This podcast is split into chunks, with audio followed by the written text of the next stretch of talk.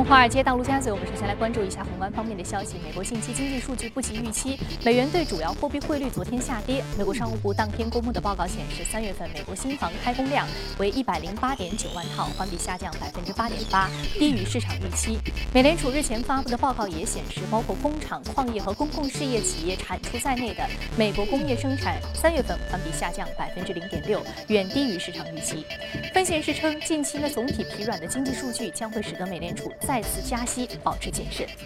视线转向澳洲，澳大利亚央行昨天发布的四月货币政策会议纪要显示，尽管呢澳大利亚经济在二零一六年初继续温和的成长，但是其担忧澳元升值可能会导致国内经济失衡。那么在这次会议之上，澳洲央行连续第十一个月维持利率在百分之二的记录低位。那么澳洲央行货币政策委员会的委员们认为，货币政策保持非常宽松是适宜的，低利率对于促进消费增长和楼市逐步升温有重要的影响力。该国经济有持续增。涨的合理前景，而且呢，通胀接近目标。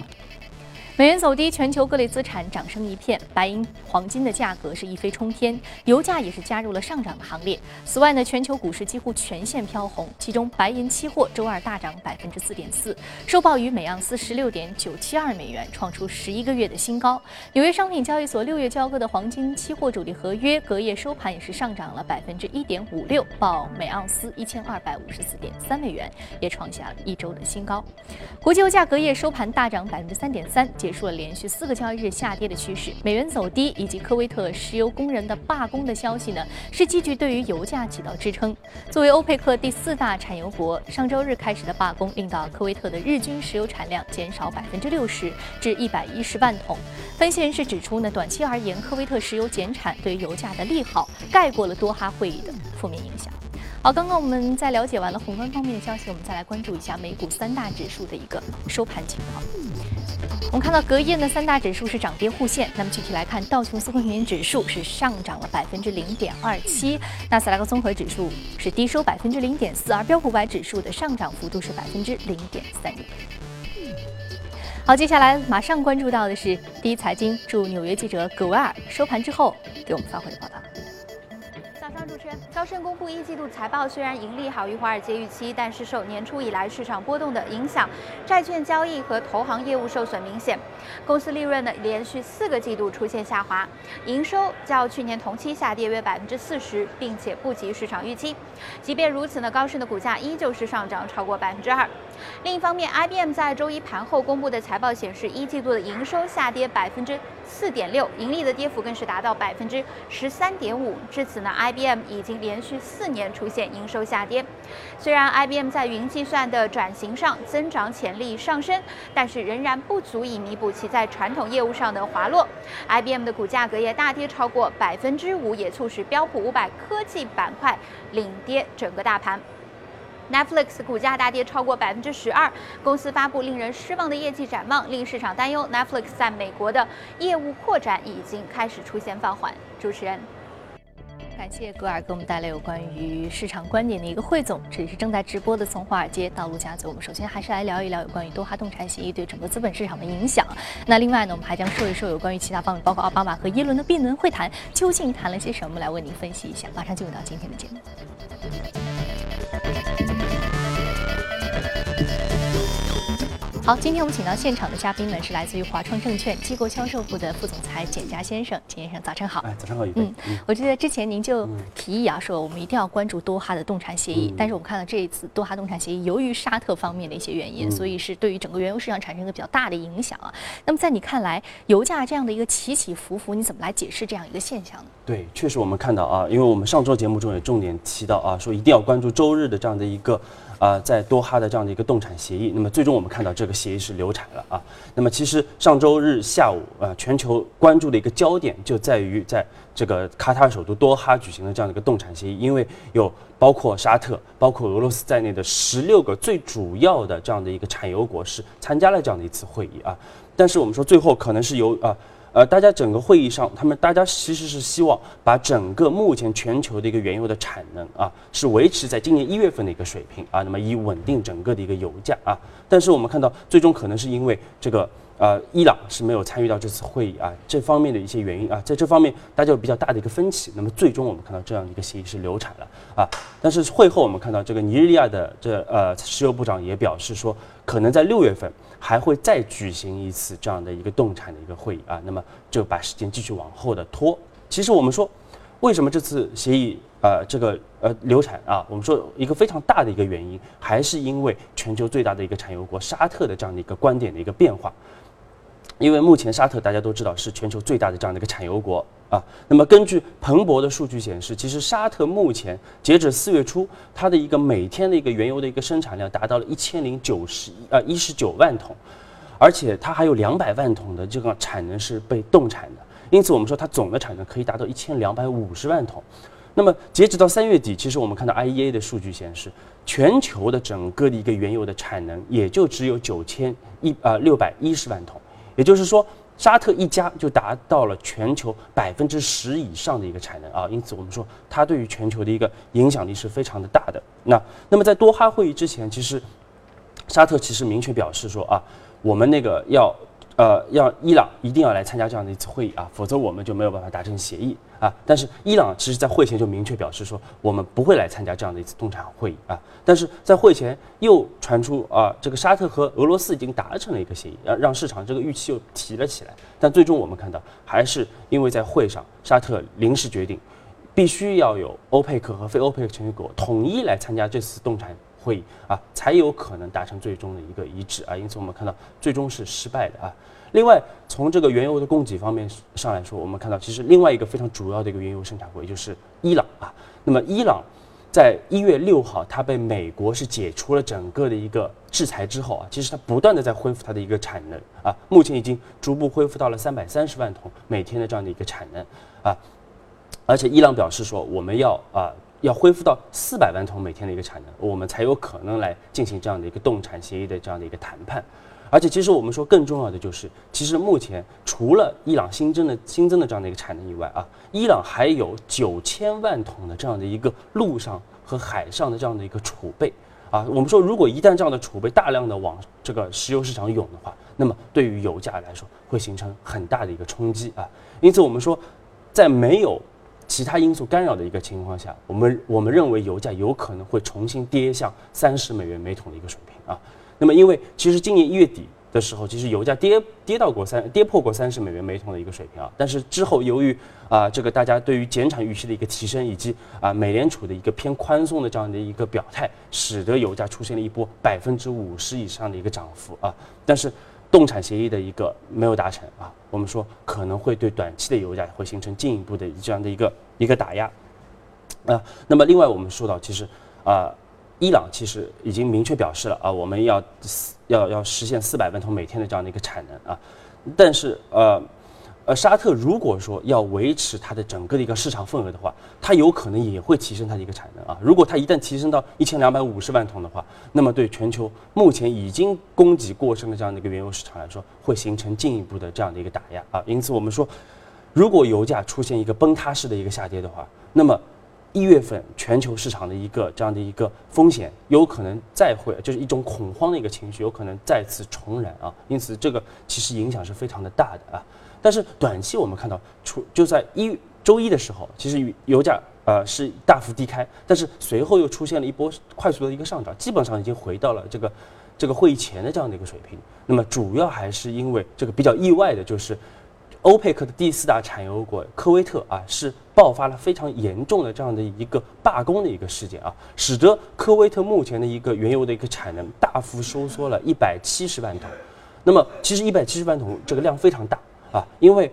即使说这个动产协议达成，那么也就缩减不到一百六十万桶。因此，我们说，其实科威特的这样的一个报呃，这个这个这个。罢工的一个事件，其实对于目前短期来说，原油市场来说，会形成了一个平衡的这样的一个效果啊。但是我们说这个事件能维持多久，其实大家目前都不确定啊。因此，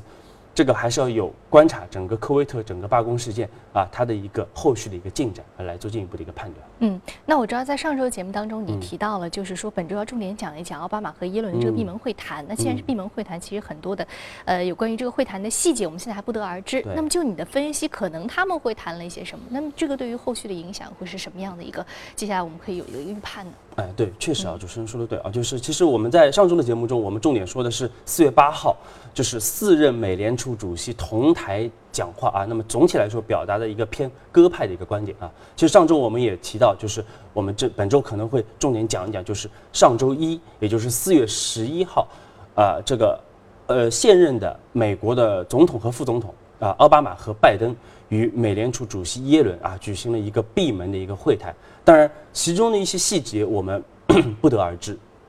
但是我们可以进行一定的一个揣摩啊，因为我们知道，虽然说耶伦和美联储，它理论上它是具有这个货币的一个独立性的啊，它不受到，它既不受到民主党的影响，也不受到共和党的影响。但是我们知道，其实美联储主席他是美国总统提名的，是美国国会授权的啊，因此。总体来说，总统会挑选一个和他在价值观和理念上比较趋同的这样的一个专业人士来担任美联储的一个主席。而我们知道耶伦他的一个总体的这样的一个呃态度是要呃通过这个货币政策来实现充分的一个就业的啊。那么这和奥巴马的整个的一个执政理念是比较吻合的啊。那么上周其实我们说，我们知道今年啊其实有个非常重要的一个事件啊，那么就是。今年美国要举行大选啊，目前我们看到在各个州就是如火如荼的在进行这样的一个进展，啊，那么奥巴马和耶伦在上周一举行了这样一个闭门会议啊，使得市场不得不揣摩说是否啊。美联储会在这样的一个大选之前来保持，来帮助民主党来保持整个市场的这样的一个稳定。那么最终的目的其实就是为了使得民主党啊，特别是希拉里可以成功的来当选美国的一个总统啊。因此我们说，这也就是为什么能解释耶伦从三月十七号开始他的一个表态。会极度的转向鸽派啊，也是远远超出市场预期的极度转向鸽派，这似乎也可能来解释耶伦目前这样的一个态度的一个转变啊。当然，这只是我们的这样的一个猜想，是否真正会是一个事实，还有待观察美联储后续的这样的一个动作啊。包括我们看到四月底即将召开的一个 OFOMC 的这样的一个会议，我们看看美联储包括耶伦的一个表态，是否会继续维持它一个偏鸽派的这样的观点。嗯，好，那我们接下来再通过盘面了解一下隔夜领涨的板块和个股分别是什么。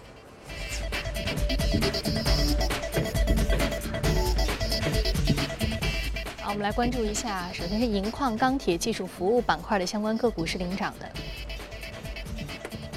那我们今天要说的是银矿板块的一只个股，上涨幅度百分之二十四点四三，目前的价格是三点八二美元每股。那么主要是得益于这个现在这个银的。这个金属产品的价格出现了上涨，所以这家公司的涨幅呢是达到了将近百分之二十五之多。对，嗯，呃，Indiva Silver 啊，看这个名字就知道它是一个从事银矿 开采啊，这个开发包括这个碳呃这个勘探的这样的一家公司啊，它主要是位于这个墨西哥和智利方面的呃有两大主要的这样的一个银矿来进行一个开采。那么它的一个价格的上涨，我们说看到昨天其实美股那边有很多这个贵金属方面的一个股票有个比较好的表现啊，也和昨天我们说这个贵金属价格的一个大涨是有比较直接的一个关系的啊。昨天我们看到，这个白银就上涨了百分之五啊啊，这个是一个比较明显的一个涨幅啊，使得这个呃 In Indiva Silver 这样股价出现了百分之二十四的一个上涨啊。那我们看到其实白银的价格昨天啊也是涨到了。十个月以来的一个最高的一个水平啊！其实我们在之前的节目中就重点提到了一个比值，那就是黄金和白银的这样的一个比值。那目前这样的一个比值，其实在八十比一的一个水平，也就是八十啊，就是一盎司黄金相当于八十盎司的这样的一个白银的一个水平。那么其实这样的一个比值非常夸张啊，它其实是在零八年金融危机时的这样的一个水平啊。因此我们说这是一个啊历史上的一个极值啊。因此。但是我们说这个白银啊，它其实除了避险属性以外，它还有一定的工业属性啊。因此，我们说，虽然说全球目前啊，对于整个的一个低利率的环境，包括经济的一个不确定性性有所增加啊，因此我们说，对于贵金属的投资又开始逐渐的一个火热啊。但是黄金昨天我们看到也出现了上涨，但是只涨了百分之一点六，而白银涨了百分之五。因此，我们说白银在这个需求回暖的这样背景之下之下，它的一个涨涨幅可能会比。黄金来的更大，而且我们说从比值的角度来说，它也会出现一定的一个回归，因为历史上正常的一个水平，这个比值应该是在一比五十之间啊，因此我们说啊，这也是使得白银我们觉得短期之内它可能会比黄金拥有更强的一个投资价值的一个主要的原因。嗯，好的，那非常感谢简家先生这一时段对于板块以及个股相关的一个点评，这里是正在直播的从华尔街到陆家嘴，那接下来进一段广告，广告回来继续接着聊。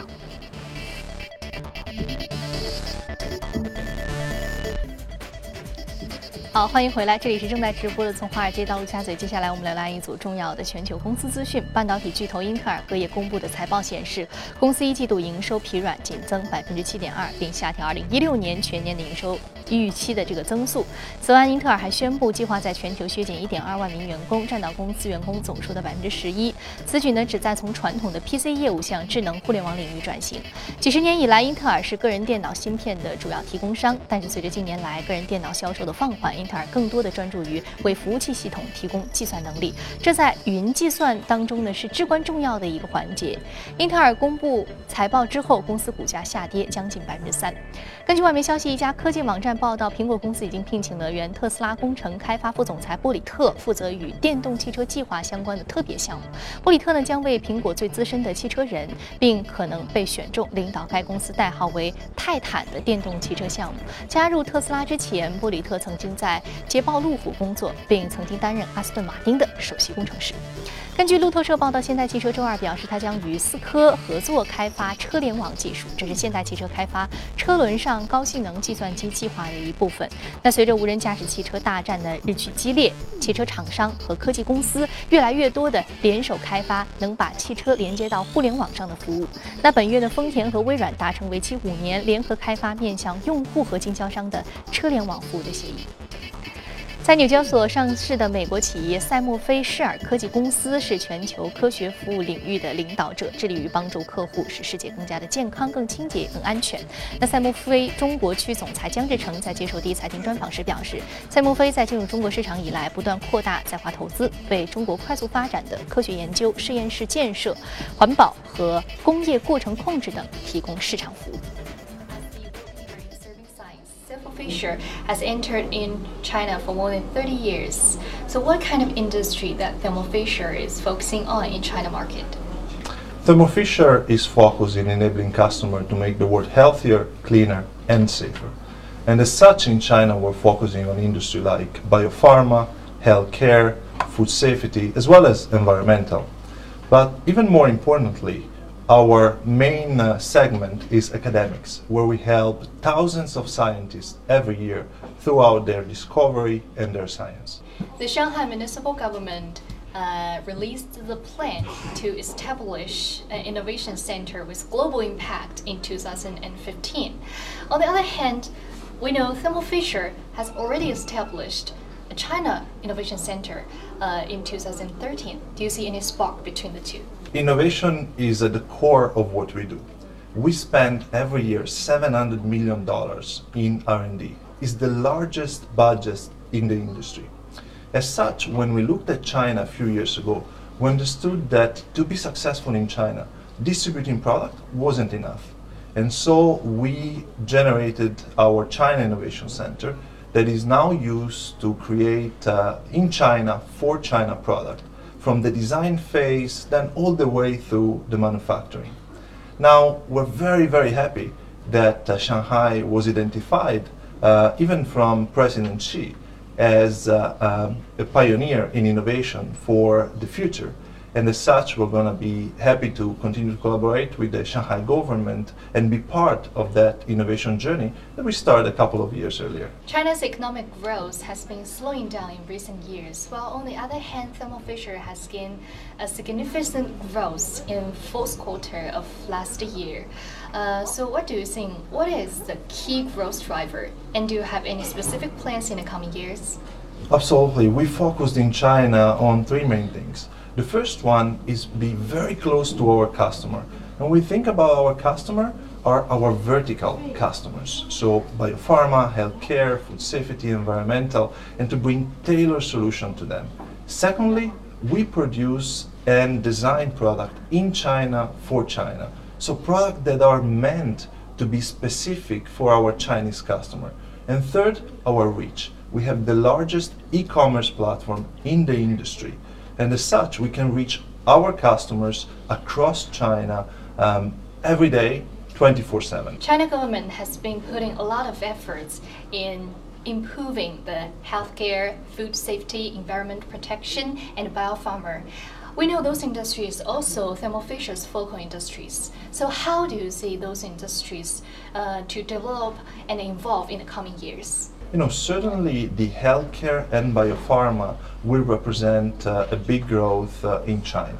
Uh, if you think at the investment that will go in those industry, today China is spending about 5.6% in GDP in healthcare spend. This will double up uh, in the next five years. The precision medicine initiatives bringing uh, 60 billion yuan into uh, the precision medicine funding uh, by 2030 that was announced from the government. So there's many different initiatives that will help the healthcare segment to scale and our growth as well. And then environmental. Uh, whether it's uh, testing uh, uh the PM 2.5 in big city, but more importantly, going and finding where the pollutants are at the source. So that segment will grow as well incredibly fast. So I do see very strong fundamental and growth vector in all the different segments we operate in for the foreseeable future. Thermo Fisher has been reinforcing its capabilities and enhancing its advantages through M&As and collaborations.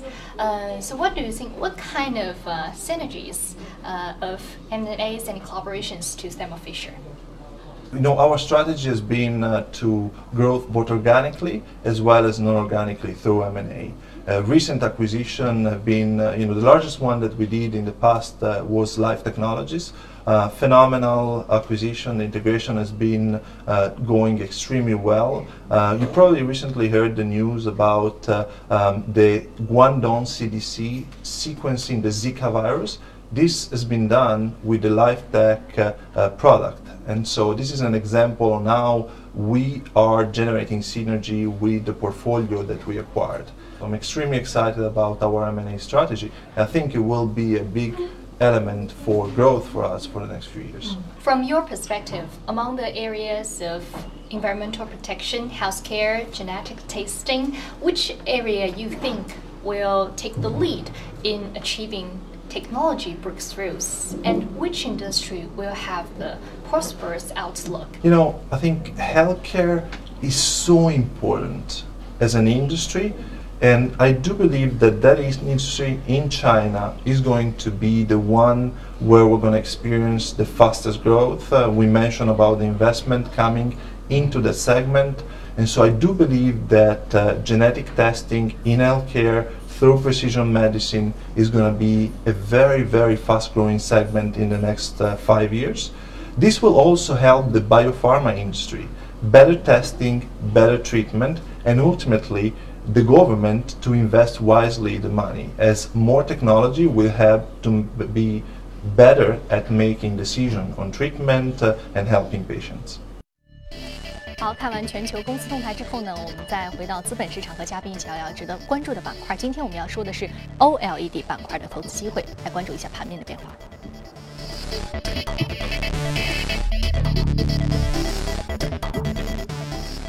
好，我们看到这个 Universal Display Corporation 是上涨幅度百分之零点九六，目前的价格是六十一点八美元每股。OLED 具有五大优势与望。完全代替 LCD。我们说 OLED 前面这个 O 是一个什么意思？对，organic 啊，其实它就是有机发光二极管的这样的一个英文的一个呃称谓啊。而且我们说，其实 OLED 它的一个历史非常悠久啊，它其实在一九八七年啊，就是一个华裔的教授邓青云啊，他在这个他是个美籍的一个华裔教授啊，在这个实验室里面发现的。因此我们说这个时间比较长了，大概有三十年左右的一个时间啊。但是我们说最新的啊。它的一个发展是已经发展到了 AMOLED 啊，而且是目前最流行的这样的一个技术。那么这样的一个技术，它其实刚才主持人说了啊，有五大的这样的一个呃优势啊，一方面包括轻薄啊、低功耗，以及柔性透明啊，以及那个包括它的响应速度比较快，而且它的显示要来的更为的一个卓越，因此。在业内啊，被这个 OLED 被认为会全面取代目前的这样的一个 LCD 的这样的一个技术啊。那么我们今天说到这个 Universal Display Corporation 啊，它其实它的美股的一个代码就是 OLED 啊。因此我们看到它其实是在这样的一个 OLED 的领域，它在呃材材料的一个研发和这个商业化方面，它是走在全球的一个比较领先的一个地位的，而且。目前拥有三千六百个专呃专利技术啊，它在整个这个 OLED 的上游啊是拥有绝对的一个垄断，甚至一个垄断性的一个地位的。嗯，那么这最近其实我们看到四天里边它的股价上涨了百分之十六啊，也是不断的逼近了它的一个历史的一个最高值啊。那么主要也是因为前两天有新闻表示，这个三星啊将会为苹果提供每年一亿。片的这样的一个五点五寸的这样个 OLED 的这样的一个芯片啊，那么这也助推了股价的一个大幅的上涨，有可能说 iPhone 七就有可能成为这个第一批使用 OLED 屏幕的这样的一个苹果的一个产品啊，那么助推了股价的一个上涨啊。那么另外我们看到，无论是韩国还是中国还台湾的一个整个 OLED 的产能在不断的一个释放啊，到二零一八年可能会有十亿片的这样的一个产能啊，因此我们说整体来说是供需两旺的，因此我们说在。五大优势以及供需两旺双重的这样的一个背景之下，我们说 OLED 的整个产业的爆发是势在必然的啊。那么虽然有声音认为整个的一个显示技术目前它的一个呃整个一个格局是比较稳定的啊。这个大陆厂商可能不会获得太多的一个优势啊，但是我们的观点可能和市场不一样啊。我们认为，其实 OLED 它是一个比较新的一个架构，因此我们说它的整个产业有可能会被重塑啊。那么中国的，特别是大陆的厂商，有可能会明显受益于整个 OLED 的爆发啊，包括整个进口替代的一个空间比较巨大。因此，我们建议投资者还要是要关注其中酝酿酝酿酿的大量的一个投资机会。，OLED 板块的投资机会啊，值得关注。好，这里是正在直播从华尔街到陆家嘴，非常感谢简佳先生今天的。精彩解读。那今天播出内容呢？你可以通过我们的官方微信公众号“第一财经资讯”查看。另外，你有什么样的意见和建议，可以通过微信留言。您还可以到荔枝和喜马电台搜索“第一财经”进行收听。另外呢，第一财经网站全新改版上线，更多的财经资讯视频，请登录一财 .com。节目最后来关注一下新西兰皇家学会一份研究报告显示，如果温室气体排放不能够显著减少，新西兰海岸的海平面将可能在本世纪内至少上升三十厘米。新西兰皇家学会报告说，如果温室气体排放不能显著减少，全球变暖进程持续加速，新西兰海岸的海平面将可能在本世纪内至少上升三十厘米，甚至超过一米，高于全球平均水平。全球变暖导致海平面上升，海水会不断侵蚀新西兰的海岸，导致在风暴期间洪水等自然灾害更易发生。目前，多数新西兰人居住在沿海地区，三分之二的新西兰人居住在容易受到洪水威胁的地区。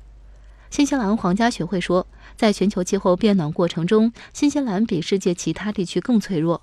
报告指出，全球变暖带来的环境变化将对新西兰产生极大影响。如果年平均温度持续上升，降雨量持续下降，新西兰居民住房、基础设施建设、工业和淡水供应都将承受较大压力。不少濒临灭绝的动植物也可能因环境压力灭绝。